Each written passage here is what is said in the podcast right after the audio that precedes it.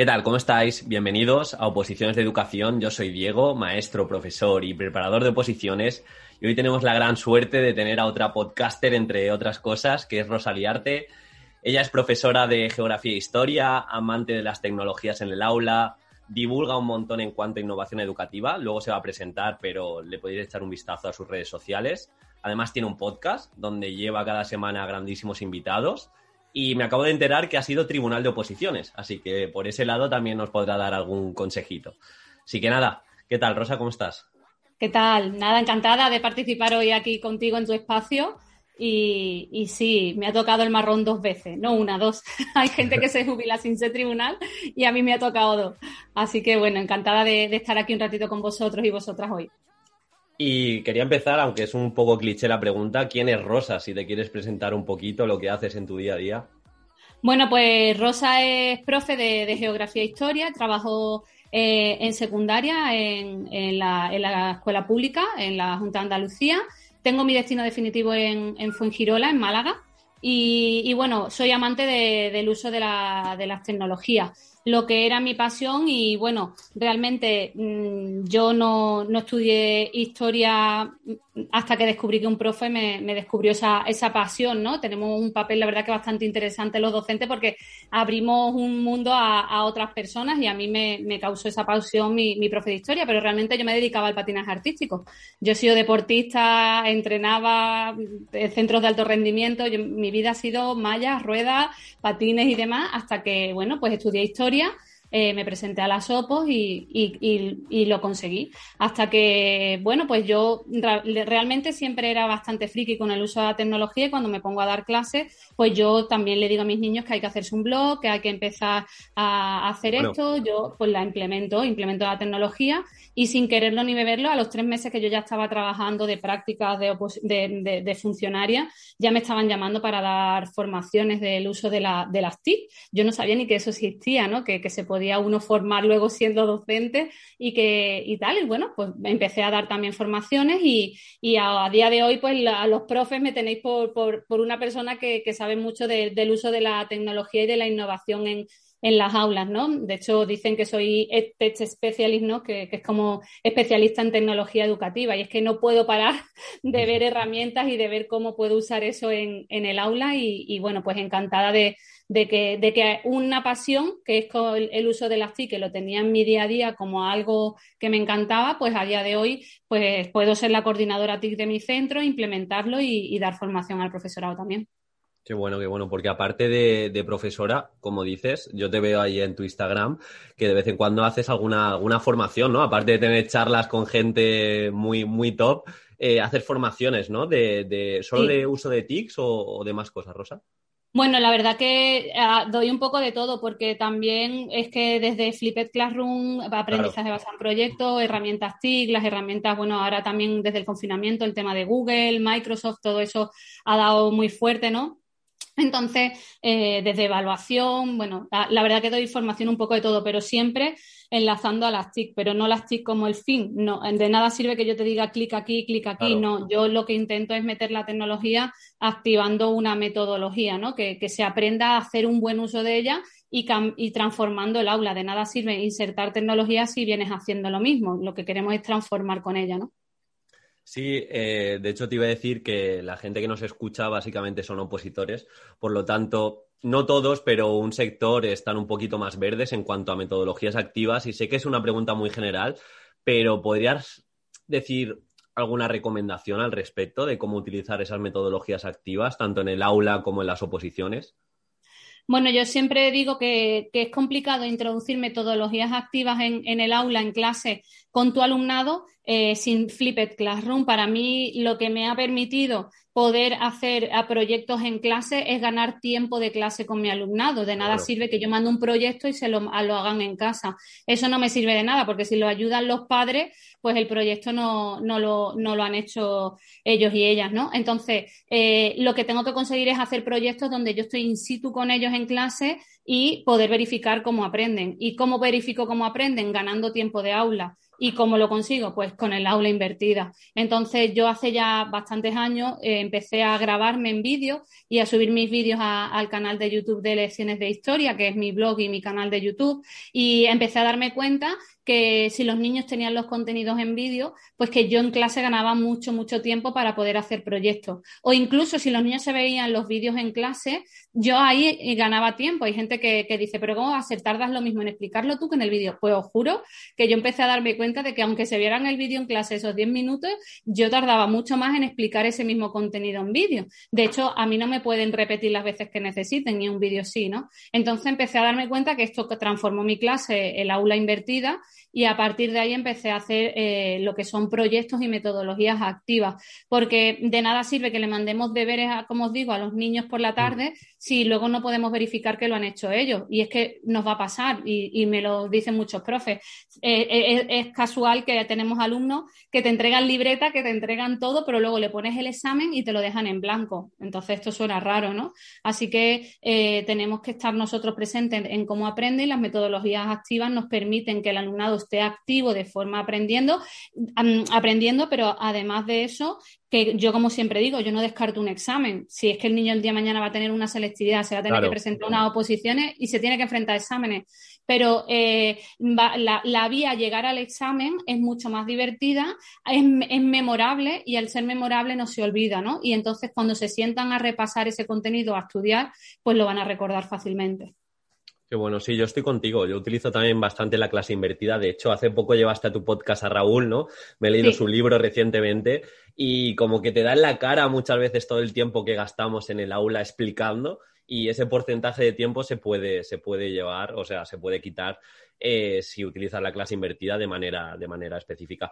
Y la segunda pregunta, ya has dicho algo, imagino que algo fundamental de la clase invertida es que hagas tú los propios vídeos, como que vas a tener más interacción con, tu propio alumnado, pero ¿podrías dar alguna recomendación al respecto de cómo usar las TICs? Te lo digo porque este sector de opositores eh, lo veo mucho en los supuestos que igual no lo hacen realista, de nuevo utilizan seis o siete aplicaciones en una propuesta práctica o utiliza la clase invertida en todas las sesiones.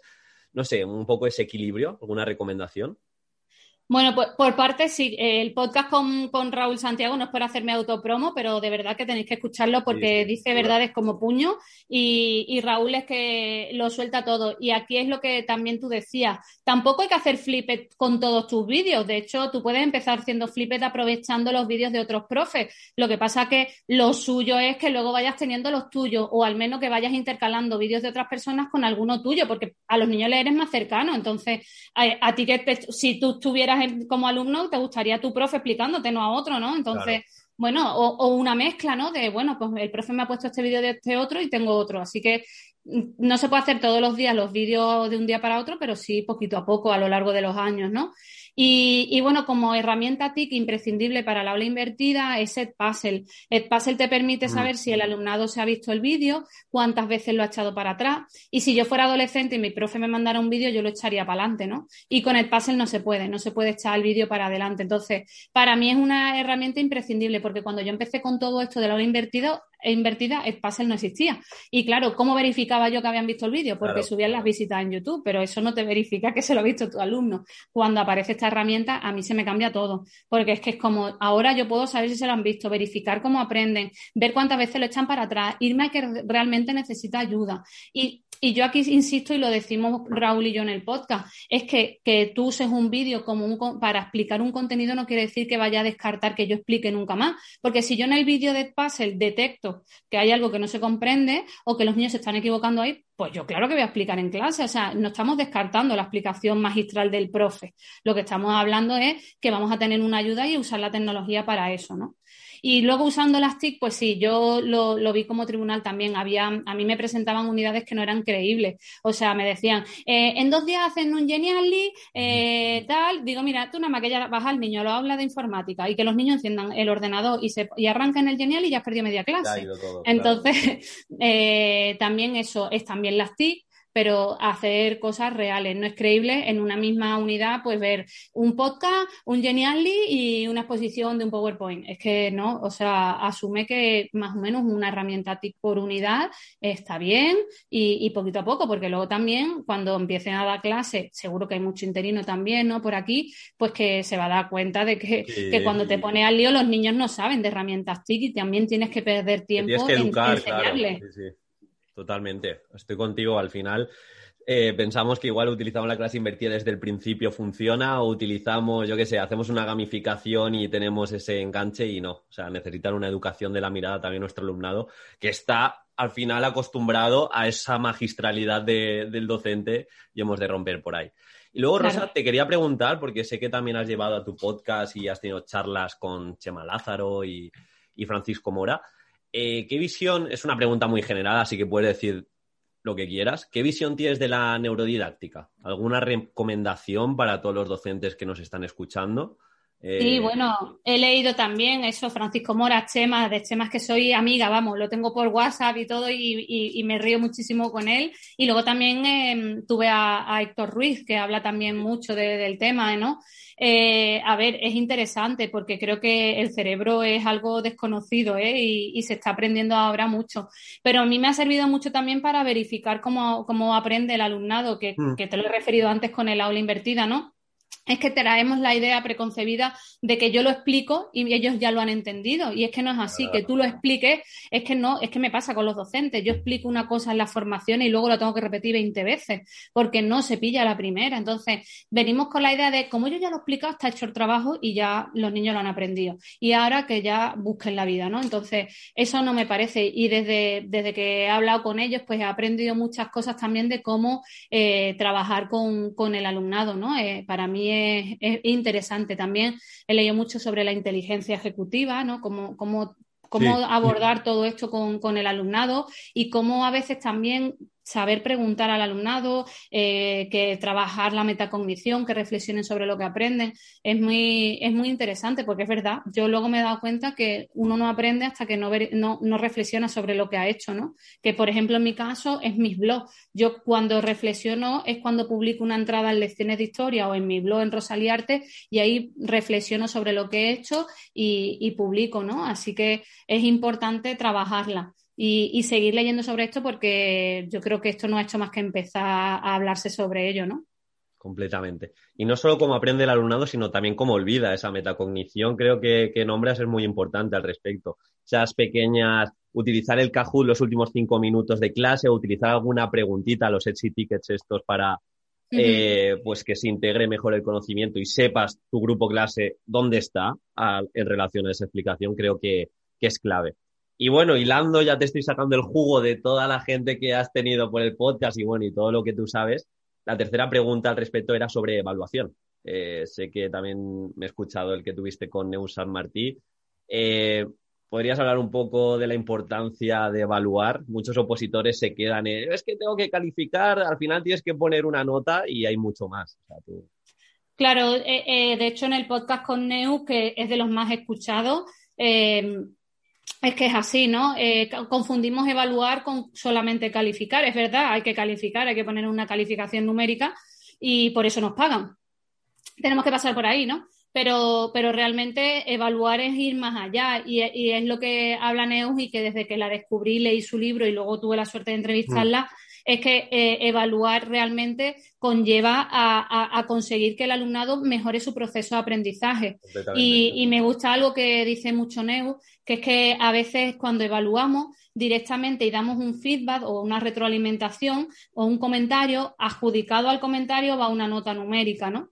Y, es verdad que sucede que los niños no miran el comentario, los niños van a la nota numérica porque tú ya las das un 7 y realmente cuando tú le das un examen a un niño con un 7, el niño no está verificando las correcciones del examen, que tú se las has puesto, ¿vale? En mi caso de historia yo le pongo las correcciones. El niño lo que hace es comprobar que los números que ponen por el examen sumen 7. Eso sí lo está verificando, porque eso lo hemos hecho todo como alumnos. Pero a mí me da igual lo que me ha corregido. Yo estoy aprobado, pero voy a ver que no se haya equivocado en la suma y me dé 7 y no sea un 725 y ahí te vienen a reclamar el 725. Entonces, eh, el proceso de evaluación tiene que ir más allá. Y Neus habla mucho eso del feedback, ¿no? De dar la retroalimentación, que incluso le habla del feed forward, de no de, ir para atrás, sino de ir de avanzar. Y ella, eso lo he puesto yo mucho en práctica, ¿no? El no centrar al alumnado que, que hay que darle una calificación, que sí, pero que se dé feedback también sin calificaciones numéricas para que el alumnado apruebe, para que todo el alumnado apruebe y tenga una buena nota porque es verdad, ¿no? Yo ahí sí digo que a veces eh, tendemos a, la, a, lo que se llama la campana de Gauss. La campana de Gauss es que tenemos normalmente las calificaciones, ¿vale? Eh, unos pocos suspensos con 0 al 3, luego tenemos una montañita del 4 al 5, luego tenemos una, una subida eh, 5, 6, 7 y luego otra vez baja 8, 9 y, y 1 o 2 del, del 9 o el 10, ¿no? Y claro, eh, no podemos estar evaluando para la campana de Gauss, debemos de conseguir que todos aprueben y con una buena retroalimentación y que salgan, sacan buenas calificaciones. Pero ¿qué sucede? Que cuando tenemos a todos aprobados y tenemos buenas calificaciones se piensa mal porque decimos que no hemos hecho bien nuestro trabajo, porque tenemos que tener a niños suspensos, tenemos esa, idea de, no, no, es que los generales que nos salgan unos pocos suspensos y, unos poquitos con muy buena nota y en medio eh, un montón de alumnado, ¿no? Entonces, ahí hay que cambiar el chip. La evaluación es dar retroalimentación, es conseguir que todo nuestro alumnado tenga éxito y hacer un proceso de mejora y que eso nos lleve a que todos tengan buenas calificaciones, pero gracias a toda la evaluación que hemos hecho ayudándoles y acompañándoles a que consigan esas notas, ¿no?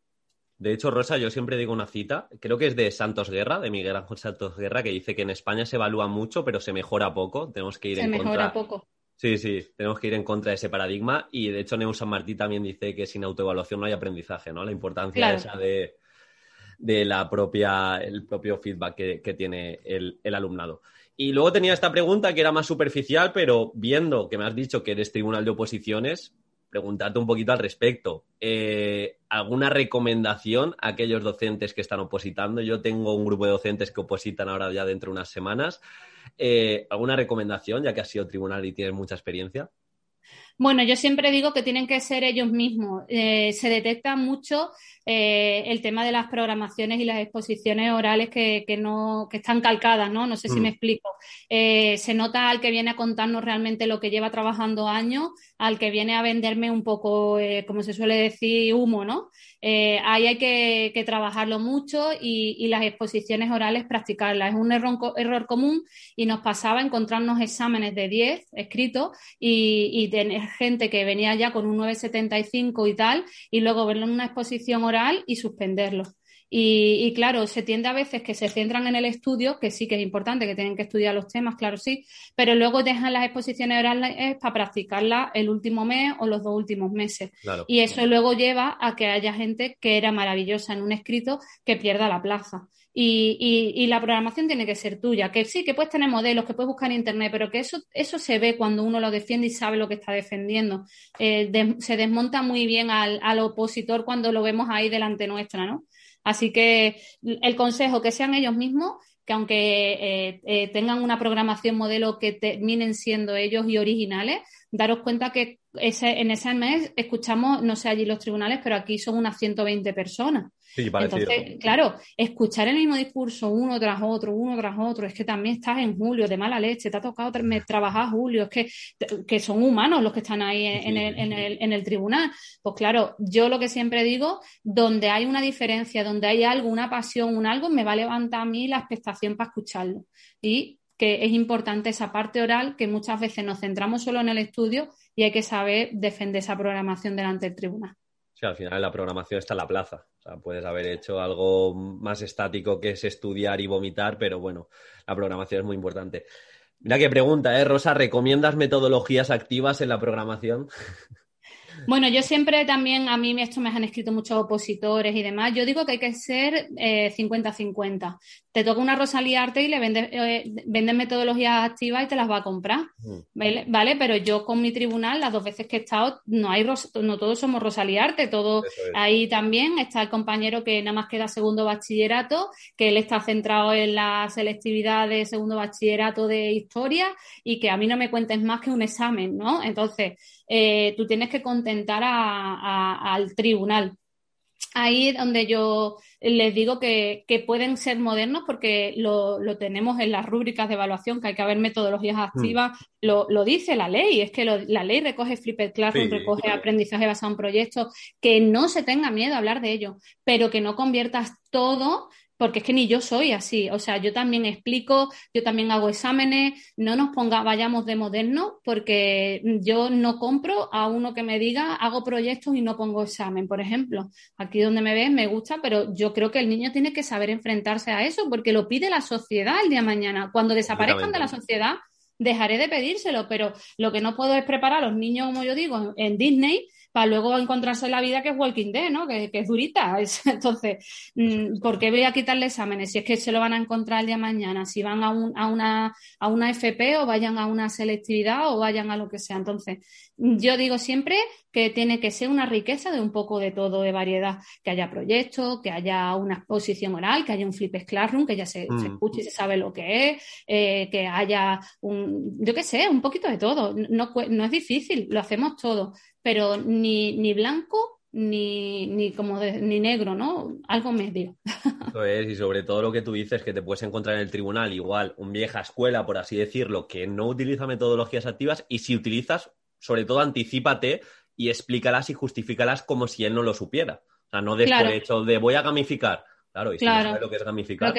es que a mí me pasaba que yo me acuerdo, yo la primera vez que, fui tribunal fue en el 2014 y, y, claro, había, me acuerdo, un chico que hablaba de corrubris, de rúbricas y mm. demás.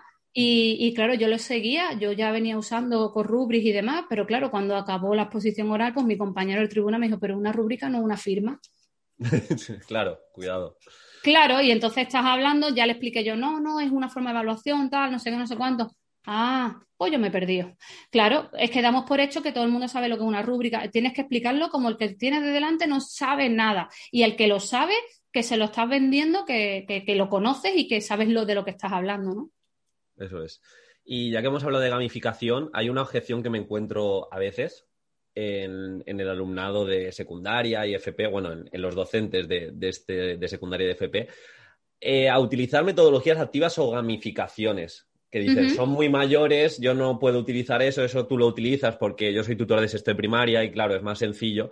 Pero yo es que también he visto, no sé qué opinas al respecto, yo también he visto profesoras que incluso en FP han hecho gamificaciones. Claro, y es que lo que pasa que a mí me gusta mucho eso, lo, lo dice Pepe Arjona y, y Pepe Pedra, que, que, para gamificar tienes que ser tú un jugón. Lo que no puede ser es que monte una gamificación y tú no has jugado nada. Entonces, no pretendas querer hacer gamificaciones si tú no vienes de jugar a videojuegos o no vienes de jugar a juegos de mesa y no te gusta lo que es la ludificación. Es, imposible. Yo, por ejemplo, yo juegos de mesa he jugado, pero no es mi fuerte. Yo a donde me he ido, a lo que a mí me ha molado. Yo soy de jugar a videojuegos y tengo mi Nintendo y, la tengo reventada. Entonces, he montado gamificaciones alrededor de eh, SimCity, por ejemplo, que ya eh, no es gamificar, no solamente usar el, videojuego para, que los niños jueguen, sino alrededor de eso montar un hilo conductor con una temática, que en mi caso eran que eran alcaldes y que tenían que conseguir una serie de metas para ir logrando un objetivo y unas insignias y entonces van superando el juego, ¿vale? O sea, una gamificación dentro del propio juego. Pero claro, es muy complicado. Yo, como digo, yo no jugaba a juegos de rol, ni me llaman ni me atraen. Yo, mm, a mí cuando me han dicho, vamos, yo, digo, es que yo no juego a juegos de rol, yo no me voy a meter en juegos de rol en la vida. Yo me meto a donde yo sé. lo mismo me flipa ver a gente que, hace gamificaciones con, con juegos de mesa y demás. Yo he jugado, claro, a un trivial y demás pero hay gente que, que, pilota que le ves el mueble entero petado, ¿no? Así que lo mismo, para gamificar hay que, hay que haber jugado antes y tener ese espíritu de, de, de, jugador. Si no, no te metas en ese berenjenal. Y luego la segunda, estar donde están nuestros alumnos. O sea, que, que, le que hables el idioma de ellos, que sepan de lo que estás hablando. Por eso eh, me pongo a probar un Animal Crossing, que me pongo a, a, jugar al último Mario o lo que sea, porque sé que muchos de mis alumnos están en eso y soy la primera que no lo uso a modo de hacer de esto, pero tengo un Twitch y sigo a jugadores y, me mola todo eso. Claro, a los niños les impacta, ¿no? Cuando hablas, señor, que tú tienes, claro, yo vengo de la época de la Nintendo, somos una generación ya que, sabemos lo de, esto, ¿no? Pero otros docentes no, hacen eso y le van mal los juegos de mesa, pues genial. Y otros son unos frikis de los de rol. Yo de rol te juro que no, me vas a ver nunca haciendo uno porque lo he intentado y que no me entero de esos juegos. Así que eh, es cuestión de, primero, tú tener ese espíritu de juego y luego verle las posibilidades que se pueden llevar al aula en tu terreno y en tu materia y en tu contenido, claro está. Sí, al final también ver la tendencia, dónde gasta tiempo tu alumnado y si te puedes adaptar a ello, porque yo me acuerdo que hace poco hice, bueno, el año pasado que estaba más en tendencia, eh, una pequeña gamificación sobre el Fortnite en educación física. Y claro, fue el momento adecuado. Igual si lo hago ahora, me dicen, ah, es que estamos más a otro juego. Ahora la Mongas. Claro, Mongas, eso es. Y, bueno, por cambiar un poquito en relación a metodologías activas, si quieren saber más, que te sigan. Luego dejaremos todas tus redes sociales, tu podcast y demás. Te quería preguntar un poco sobre productividad. Sé que haces un montón de cosas. Eh, sé que muchos de los opositores, porque es tendencia cuando subo un episodio sobre procrastinación, tiene este problema. Te quería preguntar sobre eso, algunos consejos para tener foco, avanzar en tus proyectos, para no distraerte tanto. Bueno, yo en eso me, gusta ese tema porque yo me organizo mucho. De hecho, ayer, anoche estaba hablando con mi marido de eso, de, la productividad que tengo, que me miraba y me dice, eres una cabrona, ¿qué has hecho hoy? Tal, tal. Empecé a decir cosas pero ¿cómo? Yo es que tengo, yo uso un programa de, gestor de, tareas que se llama Things, también está Todoist, hay montones, ¿eh? De mm. esto hay, está Sana, hay de todo. Entonces, yo, yo lo que siempre digo, eh, no te pongas tareas que sabes que no, que no vas a, hacer, no sé si me explico, no, no te pongas eh, 20 tareas si sabes que eso no te va a dar tiempo en un día, gestiónate, gestiónate. A mí me funciona muy bien, yo, yo te digo mi experiencia, ¿eh? Pero yo siempre al acabar el día miro lo que tengo al día siguiente y me pongo de objetivo esto y esto y esto lo tengo que sacar mañana. Si mañana me tengo que preparar cinco presentaciones para formación, esas van prioritarios. No sé si me explico eh, procrastinar es un problema. Y también me pasa, ¿eh? De estar con la presentación y me voy a ver el catálogo del líder y me voy de ahí a ver la newsletter hoy que me han mandado las ofertas de Nike. Esa, claro, una también procrastina. Pero te tienes que dar, tienes que evitar eso. Y yo siempre digo que cuando te pongas la lista de tareas, que sea real y que sea con cosas que te apetecen. Si te vas a poner con eso, te centras en eso, ¿vale? Y luego también está mucho la, técnica esta Pomodoro, ¿no? Que hay mm. aplicaciones de esto, que es que te centres en una tarea un tiempo y tengas un, un descanso. Ahí va. Eso me, mola mucho. En el podcast de, mm, con Ingrid hablo de eso. A mí me cambió también mucho esa mentalidad. A ver, me gusta todo esto, pero me leí el libro, no sé si lo conoces, Make Time. Haz tiempo en inglés, pero está en español. Y es de dos Sí, de dos hombres que trabajaron en Google.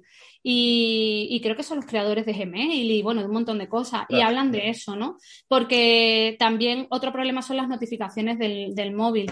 Pues me quité las notificaciones de, redes porque es verdad, es, estás viendo una notificación y tienes la tendencia a mirar el, móvil y, ellos hablan de eso, ¿no? Que, que están pensadas para eso, para entretener a la gente y, te das cuenta que dicen, no, no, me tengo que centrar. Y cuando quiera redes, me siento una hora en mis redes, en mi Instagram, en mi Twitter y disfruto de, mis redes. Pero cuando tengo que hacer esto, lo tengo que sacar y no, no hay más. A mí me ayudan mucho los gestores de tareas, la verdad. Yo me, organizo así y, voy sacando. Y de hecho, luego, pues tengo aquí mis listas también de, tareas, de cosas y, voy tachando. No hay, cosa que más me guste que tachar una siguiente tarea y decir, venga, esto está hecho, vamos a por la siguiente.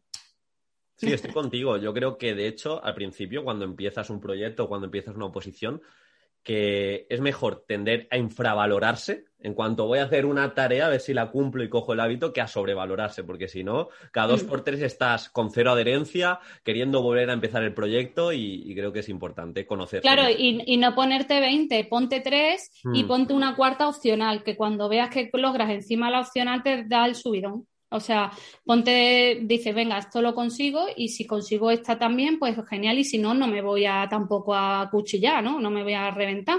Pero si te pones cosas reales y encima haces las, que tenías no pensado hacer y las haces, pues te da subidón y eso te motiva a levantarte el día siguiente. Pero a mí me va muy bien eso, ver, siempre yo antes de acostarme lo que sea, veo, vale, esto, esto y esto y yo ya, yo ya me acuesto con mi idea organizada para el día siguiente.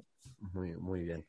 Eh, luego, respecto a comunicación, te quería preguntar también, a la vista está cómo, te comunicas, una fluidez espectacular, habrás hecho muchas ponencias, eres formadora en ese aspecto y ya que has dicho que es muy importante las oposiciones y bueno, en la vida, yo creo que también eh, en mi clase hago mucho hincapié en la comunicación, eh, mis niños han, han, expuesto un montón. ¿Algún consejo de cara a ser mejor comunicador, de cara a exponer mejor? Bueno, pues el otro día también lo hablaba. Yo realmente apenas hice exposiciones orales en el colegio y, en la universidad creo que lo hice una vez. Y en el colegio sí hice dos o tres veces, pero una no lo ensaya. Y luego cuando me puse con las oposiciones, yo me acuerdo que me reventé. Tenía ya a mi madre, a mi padre y a mi marido eh, de, discurso que los, los tenía reventadicos a los pobres. Pero primero mucho practicar, ¿eh? Es mucho practicar. ¿Quién me iba a decir a mí que luego iba a ser capaz? Yo llego hasta en eventos con 3.000 docentes allí en un palacio de congreso y te tiemblan las piernas, ¿eh? Te tiemblan. Pero, pero eso es practicar. Eh, consejo de comunicación es que es lo que te he dicho antes con el oral, ser tú mismo. Eh, es que cuando defiendes algo que es tuyo, que, lo has hecho, es que eh, ahí la gente conectas con la gente, tienes que ser tú mismo, tienes que, saber lo que estás vendiendo, de nada sirve que vendas humo, se te va a notar, no sé si me explico, pues lo mismo, cuando he dado charlas, pues los proyectos con mis niños, lo que he hecho, eh, lo que has trabajado, ¿no? Y, ahí te saldrá esa, esa naturalidad que, llevará a que conectes con tu, con tu, con tu público, ¿no? Que, es, lo, es lo mejor de eso. Hay un, hay un libro que no me acuerdo, creo que es El arte de presentar o algo así. Eh, te lo digo ahora si no. Y ese también habla de, esto, mm, de, de, que tienes que saber conectar con tu audiencia, tienes que saber conectar y lo que estás hablando, ¿no? De lo que estás tratando.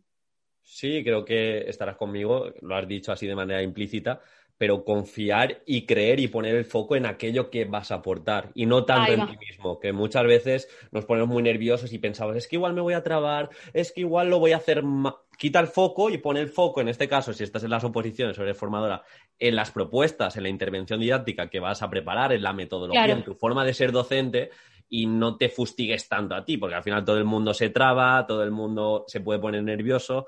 Pero, pero bueno, al respecto creo, todo, todo lo que estamos hablando, porque me lo he estado apuntando, lo pondré en las notas del programa, tanto los podcasts que ha nombrado Rosa como algunos libros que, ha dicho, eh, los tendréis en las, en las notas. y mira, un poco en relación a esto, Rosa, eh, ¿nos puedes recomendar algunos libros en cuanto a metodologías o, algunos libros que hayas bueno, últimamente? Es que no sé si has visto que tengo un nuevo, en mi, en mi blog y en el canal de YouTube, tengo un, un nuevo apartado que es Liarte a leer que ah, pues. hablo de libros, cada pongo, pongo tu link directamente y ya está liarte a leer. Llevo tres vídeos nada más, ahora voy a sacar el cuarto. Pero he hablado ya de, varios libros porque, claro, yo me pasaba que hablaba de un libro en los stories y era avalancha de preguntas en Instagram y yo era como, no puede ser, tío. o sea, ¿me lo recomiendas? ¿No? ¿Qué opinas? ¿Qué te ha parecido? Y yo es como, Dios mío de mi vida, no puede ser. Ya, ya digo, ya no pongo más, porque era como, me, me, agobiaban. Entonces ya ahí dije por story, oye, se me está ocurriendo esto, y ya la gente, eso, haz vídeos, tal. Y de hecho lo, lo votó el público, salieron un montón de hashtags y ganó el, liarte a leer. liarte a leer, muy chulo, muy chulo. Sí, con el juego de palabras y, nada, pues lo, empecé el proyecto hace tres meses y voy sacando un libro cada mes. Eh, el último que he hablado no es de metodologías activas, que es el de, el de Ciro López, el de Esencia, que es el de los espacios educativos, la importancia de cómo influyen las aulas, el espacio mm. para el aprendizaje. Es súper bonito ese libro. Pero luego tengo más preparados y, os iré contando. Como metodologías activas hay montones. Hay Pero Hay, hay uno que, que es muy lo diré que es inspirador, más que que te enseñe metodología es inspirador, que, lo voy a tratar, va a salir en breve, así que me da igual decirlo, que es el de Ken Robinson, ¿no? El de escuelas creativas, porque no, te da pasos, pasos, pero te inspira mucho a decir, vale, este es el cambio y, se puede lograr, ¿no? También a veces necesitamos esa inspiración, esas ideas que, que Ken Robinson hace muy bien también en su libro El elemento. Eh, son cosas que, que, tú dices que es verdad, es que es así. Y, y luego también tienes otros muchos de, de, que te digan cómo son los procesos y, y, los pasos, ¿no? Así que yo os recomiendo que ya que estáis, que sigáis liarte a leer. Claro, qué, qué mejor. Pues lo dejaremos también en las notas del programa. Y, y, bueno, no tenía Estamos ya acabando, Rosa, no te quito más tiempo. Eh, quedan tres preguntitas. No la tenía apuntada, pero voy a aprovechar, ya que eres una, una chica muy proactiva. Te quería preguntar, ¿qué has aprendido últimamente? Una pregunta también muy Uf, Pues no he parado, pero últimamente, eh, a ver, últimamente estoy leyendo mucho eh, el, he estado leyendo cosas de educación, pero también hay momentos que tú dices, ya no puedo más, tío. Estoy o de la vida, lo que sea. Sí, ahí va. Eh, estuve eh, leyendo también el de este, el de, el de Homo sapiens, ¿no? El de Homo Deus, sí. como el autor este, que tiene 21 lecciones para el siglo XXI o algo así. Sí, no va. Y, pero esto no va con esto. El de y Sapiens, ahora, el de Sapiens, sí. el de Sapiens, ¿no? Y ahora me ha dado por. Es que también es eso, como te dé, como te pille el ánimo. Ahora estoy leyendo mucho sobre marketing digital. Estoy con tema de, bueno. de tema, pues para, para, ponerme al día con, con, con, el tema de redes y demás, cómo se le. No, no por tema de querer seguidores, que eso no, no es lo que va, pero hacerlo bien, ¿no? Saber Sí. cómo claro, cómo claro. seguir adelante, cómo comunicar con tu, con tu gente, con la gente que te sigue y demás. Y me estaba leyendo un libro de, de, de es como transformación digital, lo, lo, lo, de transformación digital y entender más todo este mundo que nos está llevando con esta pandemia, cómo, cómo contactar con la gente, cómo llevarlo y demás. Estaba ahora con esos temas. O sea, aunque lo que te decía al principio, como cuando yo me presentaba, que aunque no me dedicaba a esto, pero indirectamente lo que te gusta, luego lo sabes llevar a tu, Claro. a tu terreno, ¿no? Entonces, pues aprendiendo Sí. eso. Sí, te recomiendo a Seth Godin, si no lo conoces, de marketing. No sé si. Seth No. Godin. Esto es marketing. Ese libro a mí me, me gustó mucho, porque además tiene mucha transferencia de cara a comunicar en tus clases, vender mejor tus propuestas. Es que muchas veces el marketing lo tenemos asociado a vender, Pues este no vender. Es malo, es malo. Esto es marketing de Seth Godin. Es, Ah, pues este no lo tengo. Pues mira, pues estoy con todo este tema. Este tema me estaba molando un montón. Porque es todo el muy tema tecnológico. Pues me lo voy a guardar este. Me, me mola. Ah, mire, sale aquí el de la vaca púrpura. Este La lo- vaca púrpura, esa me lo Este me lo recomendó Santiago Moll. Eh, en el podcast lo habló que este, ese libro es el mismo autor, le, le cambió la, la vida a él, dice que le encantó. Y, y es, es muy, muy guay, dice, pero no me lo leí, lo tengo ahí también en la lista de deseos. Es que hay veces que creo que necesito otra vida para leerme todo lo que quiero. No, no, no. no. Pero sí, sí, me, me mola. El de marketing digital no tengo ahora mismo al autor, te lo voy a ¿De buscar ahora por aquí, pero Vale, vale. ahora te lo digo, que lo tengo aquí guardado en, en Amazon. Bueno, me lo pillé para el Kindle. Perfecto. Pues mira, en relación a eso, un libro que me leí no hace mucho, que estas dos últimas preguntas las he sacado de ese libro. No sé si te suena Tim Ferris, que es el autor de La semana laboral de cuatro horas. Pues Sí, tiene... Mira, pues ¿sabes qué? Lo tengo, lo empecé a leer y lo tuve que dejar. No No, te era no sé qué me pasó, me hablaban de ese libro. Yo creo que tenía tan altas expectativas del libro Puede ser. que, que te juro que iba por el cuarto capítulo y era como, no puedo más. Eh, lo tuve que apartar y empecé con este que te digo de transformación digital, que ya he encontrado que es, que es de Miguel Ángel Trabado. Miguel es de Ángel mayo del desde ma- es nuevo el libro, o sea, está muy guay, es el, eh, el social media de, de ahora, ¿no? Pero No, ya te digo que empecé con el S y digo, bueno, yo creo que me ha pillado en un momento que no, a lo mejor lo pillo en la playa este verano y, y me engancha, ¿eh? Pero no me termina a mí de enganchar. A mí también sin más, pero su libro Tribu de Mentores, no sé si te suena, que lleva No. como referentes, son entrevistas, que, que elige como las 8 o 10 preguntas que a él le hubiera gustado que le contestasen sus referentes y se las hace. Y de hecho he cogido dos preguntas para hacértelas a ti. Y, Ah, y- pues hay uno así, perdona, hay uno así que me leí el libro que es de Dave Asprey, el de Game Changers, que es un- también es un hombre que tiene un podcast súper famoso en Estados Unidos ¿Sí? y hace un resumen del libro de todos los que ha entrevistado, muy guay. Y, y va un poco de eso, de las preguntas que hacía y lo que contestaba cada persona a la que entrevistaba. Pues sí, son de ese tipo. Y mira, en relación a esto, Rosa, a modo de curiosidad, si pudieras poner un cartel en cada ciudad que todo el mundo lo viera, ¿qué cita o frase pondrías? Hostia. Cuidado, ¿eh? Uf, eh, es que es dura esa. esa. Esta pregunta no la había leído yo, ¿eh? Son las dos últimas, son las off topic total. Bueno, no sé qué cita o frase pondría. A, ver, pero ¿tiene que ser mía o puede ser de otra persona? Puede ser de otra persona, claro. Algo eh, que te represente, ya está. Eh, bueno, sí, pues hablando de, de lo que estábamos hablando, a mí me gusta uno, una frase de Alvin Tofer, eh, que es la de los analfabetos del siglo XXI. Eh, no sé si conoces esa frase que dice, los analfabetos del siglo XXI no serán los que no sepan leer ni escribir, sino aquellos que no sepan aprender, desaprender y reaprender.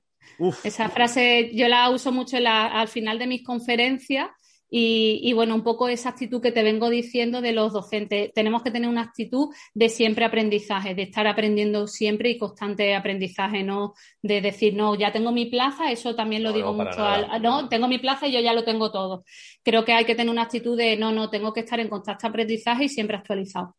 Totalmente. Pues para no preparártelo es un frasón, ¿eh? No, no lo es que la uso en mis conferencias, ¿eh? he hecho un poco de trampa, pero esa me encanta, termina con ella.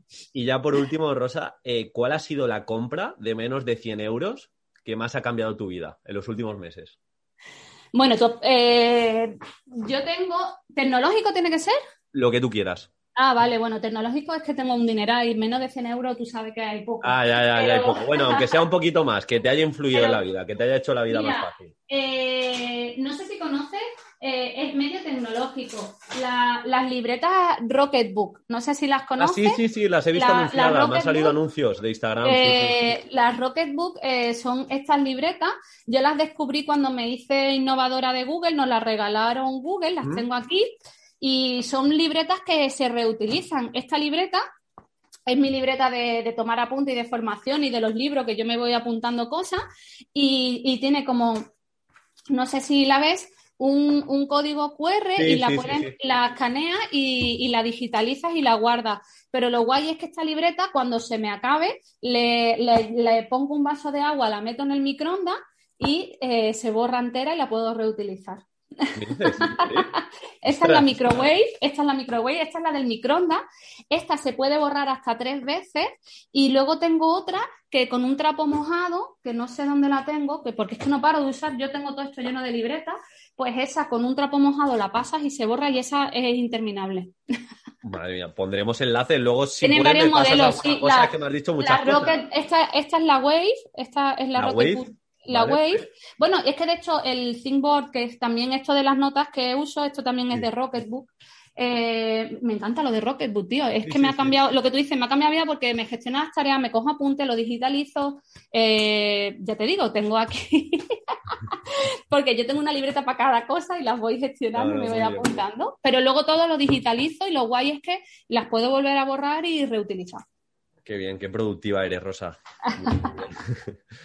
pues, pues nada, Rosa, decirte que muchísimas gracias por tu tiempo. No sé si quieres decir alguna cosa más, que no te conocía así en las distancias cortas y me ha encantado, me ha encantado tenerte e invitarte. Y, nada, muchas gracias. No sé si quieres aportar alguna cosa más. Vamos a dejar todos los libros que hemos hablado, todas las cosas que ha sacado de, de su chistera mágica, también la vamos, lo vamos a poner en, en las notas del programa, pero lo dicho, muchas gracias, Rosa. Nada, ha sido un placer. Además, tenemos un montón de cosas comunes. Ya me voy a leer este libro y te contaré cómo, cómo me ha ido cuando acabe con el de marketing digital. Pero sí, muy guay. Que los opositores, que lo que sea, lo pueden llevar el día de mañana a sus clases y que cualquier cosa que aprendan, eh, daros cuenta que tenemos que preparar a nuestros niños y niñas para, para lo que se vive, la vida real y, siempre tenemos que estar preparados para lo que sea, porque ya nos ha demostrado esta pandemia que no hay que pensar en el futuro, porque el futuro es incierto, ¿quién nos iba a decir que íbamos a estar así? Así que tenemos que estar súper preparados y para lo que llegue, ser competentes para lo que sea, ¿no? Totalmente. Pues nada, un saludo de podcaster a podcaster. Encantada. Un beso. Chao.